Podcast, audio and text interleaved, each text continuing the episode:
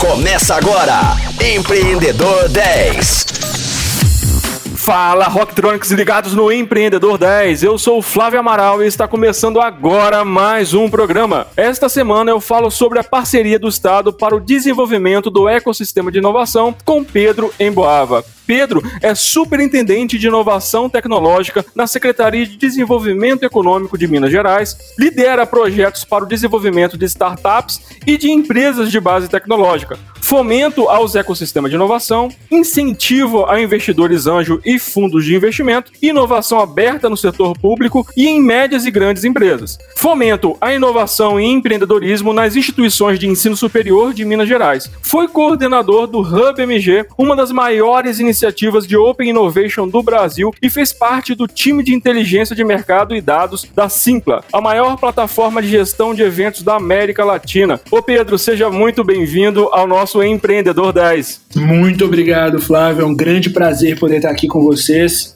discutindo sobre esse assunto tão caro para mim, mas principalmente podendo contar os nossos causos mineiros, né? Com certeza, e vai ter muito caos aí, tem certeza disso, Pedro. E hoje você está em um cargo estratégico para o desenvolvimento do ecossistema mineiro de inovação, mas a sua trajetória vem de longe, né? Quando que você entrou nesse, nesse mundo de inovação?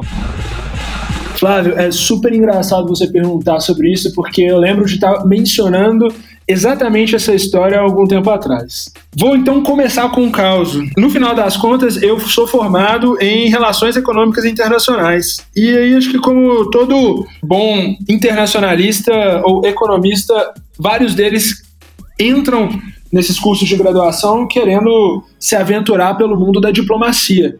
Acho que a imagem de uma pessoa que está lidando com atores internacionais grandes e que pequenos acordos podem significar muito para a sociedade que eles estão representando, acho que chamou muito a minha atenção, principalmente pensando em termos de o que, que aquele acordo ou aquelas articulações elas poderiam representar para a sociedade mineira, para a sociedade brasileira como um todo. Mas quando eu estava especificamente entrando nesse meio e entendendo um pouco mais o que, que isso significaria na prática, eu percebi que no final das contas eu estaria representando os interesses, na verdade, de seja lá quem tivesse no poder, e não necessariamente o que eu gostaria é, de estar tá causando na sociedade como um todo. E aí, nesse meio tempo, então, ainda dentro da faculdade, eu comecei a me enveredar por outros meios. Um ponto curioso dessa história toda é que antes de pensar em fazer relações internacionais, eu ia fazer engenharia, fiz técnico em eletrônica, etc. Então, esse mundo de tecnologia, ele não estava muito distante de mim. Então, eu pensei assim, poxa, se talvez eu não vou muito para esse lado de diplomacia, talvez a parte de ciência, tecnologia e inovação, em especial empreendedorismo dentro dessa área, fizesse um pouco mais de sentido. Então, foram lá nos idos de 2014 em que eu entrei dentro da incubadora de empresas de base tecnológica da UFMG, que na época ainda era ativa, a Inova, e lá a gente prestava consultoria para empresas e startups que estavam incubadas lá. E entrando dentro desse meio, eu comecei a dar consultoria. Obviamente, tem uma formação específica junto ao Núcleo de Inovação Tecnológica, o NIT lá da UFMG, o CTIT. Então, a gente tinha uma formação e eu comecei a apoiar uma das empresas que estavam eh, sendo incubadas lá, que era a 8 Bits. E a 8 Bits, na verdade, então foi o meu primeiro, minha primeira experiência, o primeiro momento em que eu tive contato com essa história de startup, com a ideia de Lean Startup, startup enxuta, design thinking, roadmap de produto. E essa empresa, que era uma empresa de educação, que a empreendedora é a Cecília, que hoje, se eu não me engano, inclusive está lá dentro da Take, ela depois se transformou numa startup ainda de educação que chamava Cora e que coincidentemente fez parte de um dos batches do CID, é, que é o programa de aceleração de startups que hoje está dentro da Superintendência de Inovação Tecnológica, a qual eu estou à frente. Então, talvez tenha sido lá que eu comecei um pouco dessa minha trajetória e eu comecei a me enveredar pelo ramo da inovação, viu, Flávio? Boa. Indo um pouco para esse, esse trajeto seu, né, esse caminho seu para a parte pública, qual a importância de se pensar a inovação com a junção dos esforços das iniciativas públicas e privadas? Sensacional, Flávio. Eu acho que é extremamente importante a junção e a parceria entre a entidade pública e a entidade privada. E eu vou tentar explicar isso dos dois âmbitos. Primeiro, quando a gente está olhando para dentro da instituição pública, o que a gente começa a perceber é que o governo como um todo, o setor público como um todo, ele tem uma série de ineficiências. Então, acaba que no final do dia, a gente começa a ver um desenvolvimento tecnológico muito grande afetando a vida de todos nós, celulares, smartphones, é, aplicativos estando como algo presente no nosso dia a dia, inclusive virando ferramenta de trabalho. Mas quando a gente olha para dentro do setor público, a gente começa a ver uma pilha de papéis, a gente começa a ver serviços que muitas vezes a gente tem que ir presencialmente para tentar resolver alguns deles. Então, cada vez mais, a gente tem visto que o cidadão vai olhar para dentro do setor público e exigir experiências tão boas quanto eles têm dentro de aplicativos, que têm equipes focadas no desenvolvimento e na user experience, na experiência do usuário lá na ponta. Além disso, a gente continua vendo um cenário em que vários, e o estado de Minas Gerais é um exemplo disso, né? O é, 2019 a, a, gente pega uma gestão é, com. A, a gente pega um estado com uma série de dívidas e aí o que a gente começa a perceber é que, por exemplo, o Estado hoje está acima do que a gente chama de lei de responsabilidade fiscal. O que, que isso significa basicamente? O tanto que o Estado ele gasta e o tanto que ele tem de dívida para pagar tem uma proporção incompatível com o, a arrecadação que ele tem hoje. Isso significa que o Estado ele começa a ter restrições também para gastar. E não só gastar com programas, com atividades, mas também gastar com a realização de concursos. Ou seja, a gente cada vez mais vai ter a menor capacidade de trazer pessoas para dentro do setor público como efetivos. Isso é uma realidade que o estado de Minas Gerais está vivendo hoje. Mas essa não é uma realidade única do estado de Minas Gerais. Inclusive, vários municípios mineiros estão enfrentando situações muito parecidas, como essa. A gente tem mais de 200 municípios mineiros que estão acima dessa lei de responsabilidade fiscal. Além disso, a gente tem visto cada vez mais, nos diversos âmbitos do setor público, um aumento nas pessoas que são os aposentados e que têm direito, no final das contas, de gozar da sua aposentadoria. Mas isso significa também que, com o aumento da expectativa de vida, o Estado e o setor público vai passar mais tempo gastando e utilizando o seu recurso para pagar essas aposentadorias, o que é correto, porque é um direito dessa população. Mas ao mesmo tempo, o que a gente começa a ver então é a gente vai ter, e provavelmente isso vai continuar tendo, um cenário em que a gente tem um aumento do gasto público, em que a, a nossa receita do Estado é, e do setor público como um todo não vai acompanhar esse desenvolvimento, é, é, esse aumento desses gastos.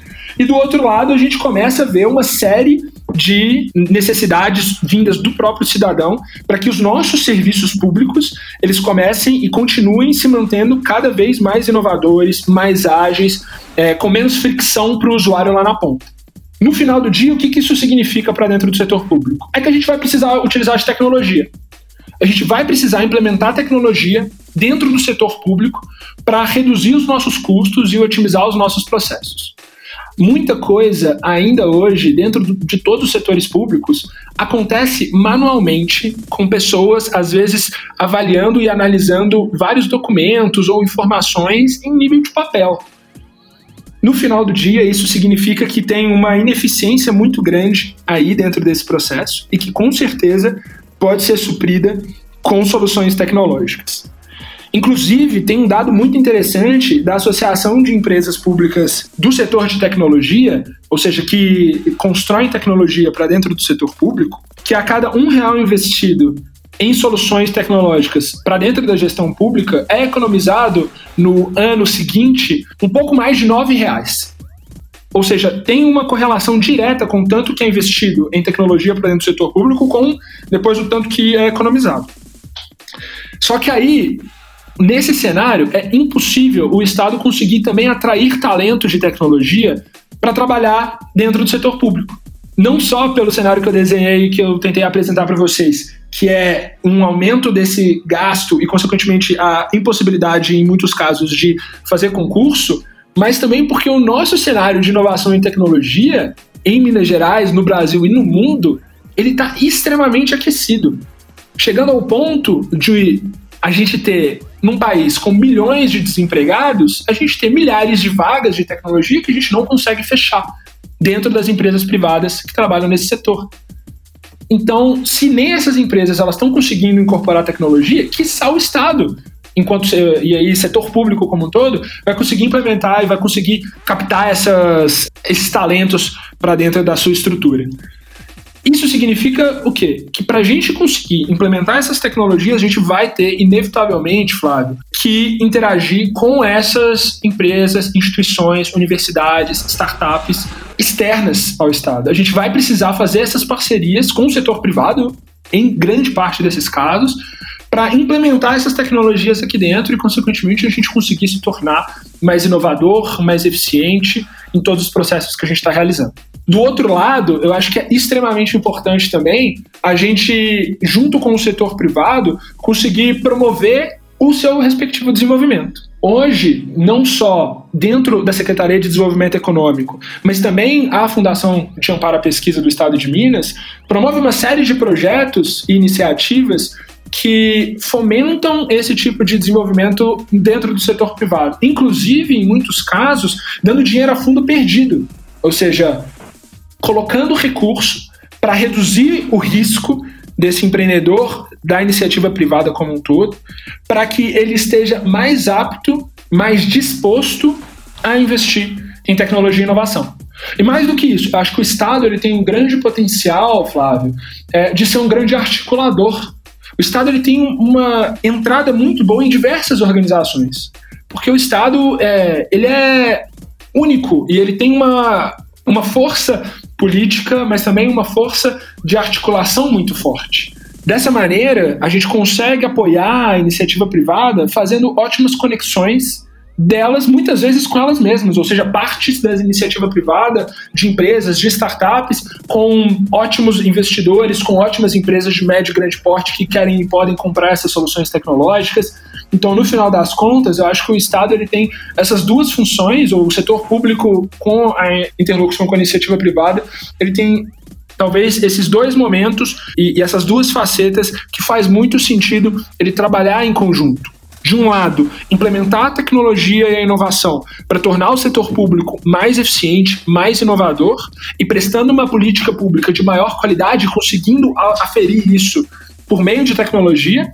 E do outro lado, acho que a gente tem um grande potencial de estimular o desenvolvimento de uma iniciativa privada ainda mais inovadora, através de mecanismos para redução de risco ou compartilhamento de risco no desenvolvimento de novas tecnologias, de empresas de pequeno porte, de médio porte, o microempreendedor, mas eventualmente inclusive dentro de grandes empresas, e ao mesmo tempo podendo fazer ótimas articulações para o desenvolvimento dessas novas tecnologias entre é, esses atores. E como eu sei que você, como você também já, já comentou aqui, é, você tem essa articulação entre o público e o privado, qual o resultado desse esforço em conjunto? Flávio, eu acho que eu posso dar alguns exemplos bem claros, talvez dessa segunda jornada que a gente está vivendo, e vou tentar pintar um pouco do cenário do que a gente tem visto acontecer, já que é um cenário ainda muito recente do primeiro, do primeiro ponto que eu mencionei, que é a implementação de tecnologia dentro do setor público. Quando a gente fala, então, dentro do e o estímulo a essas inovações dentro do setor privado, vamos pegar talvez um dos projetos que estão dentro da superintendência a qual eu estou à frente hoje, que é o CID. O CID ele foi uma das primeiras aceleradoras de startups no Brasil e uma, na verdade, se não a primeira aceleradora, um programa de aceleração de startups em que a gente conseguia colocar dinheiro diretamente no empreendedor de tecnologia que era realizado com recurso público. Ele é um projeto que foi criado lá em 2013 e de 2013 até 2019 a gente acelerou 181 startups que faturaram 144 milhões de reais ao longo de todo esse, todos esses anos. Só em 2019 elas faturaram mais de 83 milhões de reais. Elas geraram, essas 181 startups, elas geraram juntas mais de 2 mil empregos e captaram, pós-programa, mais de 52 milhões de reais em investimento. E esses dados são dados de 2019. Inclusive, várias dessas startups, 2020, 2021, que passaram pelo programa do CID, foram adquiridas aí por grandes empresas. foram adquiridas por startups como empresas agora grandes de tecnologia como a Melius, como a Toro Investimentos e como tantas outras dentro desse cenário mineiro e brasileiro empresarial. Do outro lado, a gente começa a ver também, por exemplo, como iniciativas o Hub MG, que é um programa de inovação aberta em que a gente conecta desafios de médias e grandes empresas com soluções tecnológicas ao redor do mundo, ou seja, é o Estado fazendo esse trabalho crasso de articulação, a gente vê então que a gente conseguiu trabalhar com mais de 80 instituições de médio, empresas de médio e grande porte, que com soluções e com conexões com soluções tecnológicas, sejam startups ou soluções vindas da academia, já geraram mais de 2 milhões de reais em contratos só de teste, e a gente estima que a gente já gerou também mais de 50 milhões de reais em savings para essas empresas. E por último, talvez um outro projeto que seja super relevante mencionar alguns desses resultados, que é o Sistema Mineiro de Inovação, o CIMI, que também é um projeto já mais antigo e que a gente deu uma nova roupagem para ele agora, em que a gente traz essa ideia de promover o desenvolvimento dos ecossistemas de inovação no estado de Minas Gerais por meio da criação de uma vitrine tecnológica, de uma base de dados e um ambiente para outras instituições se conectarem com as empresas e startups mineiras e dessa maneira a gente também poder ter mais dados né, para tomar decisão de investimento enquanto política pública, mas também o próprio setor privado tomar decisões melhores com base em mais dados para ter uma, um, um, fluxo de recurso financeiro indo para as empresas mineiras. E só com essa iniciativa, a gente estima que a gente já gerou, na verdade, mais de 1 milhão e 800 mil reais de recursos para essas startups e mais de 1.600 conexões para elas. Então a gente já teve caso de startup que recebeu investimento porque estava dentro da plataforma. A gente teve caso também de startup que começou a fazer negócios, assinou contratos de teste com é, empresas porque estavam dentro dessa plataforma. Então a gente consegue ver, e acho que eu estou falando e, e tentando dar exemplos muito claros de projetos que, inclusive, estão dentro da superintendência a qual eu estou à frente, para tentar mostrar que só esses três projetos que estão dentro dessa grande iniciativa que a gente toca aqui dentro, eles já conseguem gerar esse tipo de resultado. E quando a gente olha para o outro lado dessa moeda, Flávio, eu acho que é super interessante mencionar alguns dos casos que a gente tem trabalhado hoje.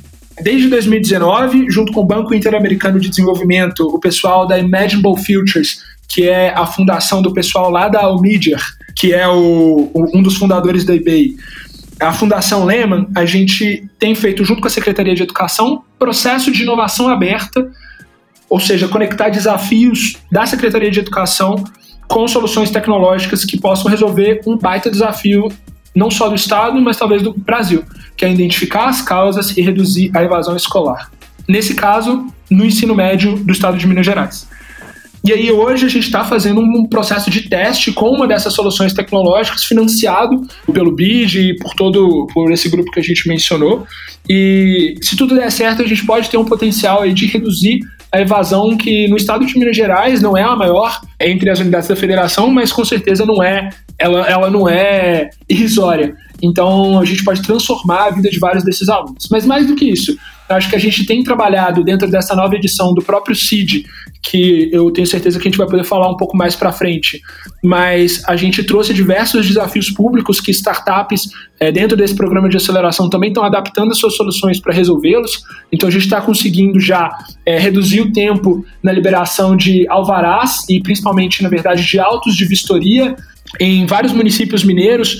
Então, os pequenos empreendedores, por meio de tecnologia, estão conseguindo tirar esse documento que é tão importante para eles já começarem a faturar a partir desse, da implementação dessas tecnologias, o que significa lá para o município é que ele vai ter um, um aumento na arrecadação, porque o, o empreendedor ele vai começar a faturar antes do que ele começava anteriormente, há uma sensação dentro do município de que é mais fácil empreender, então a gente vai ter um estímulo de mais pessoas empreendendo, a, a Inter e a comunicação dos dados que estão sendo trabalhados dentro do município com os dados que o próprio Estado tem, então a gente vai conseguir ter é, uma acurácia das informações maior por conta disso.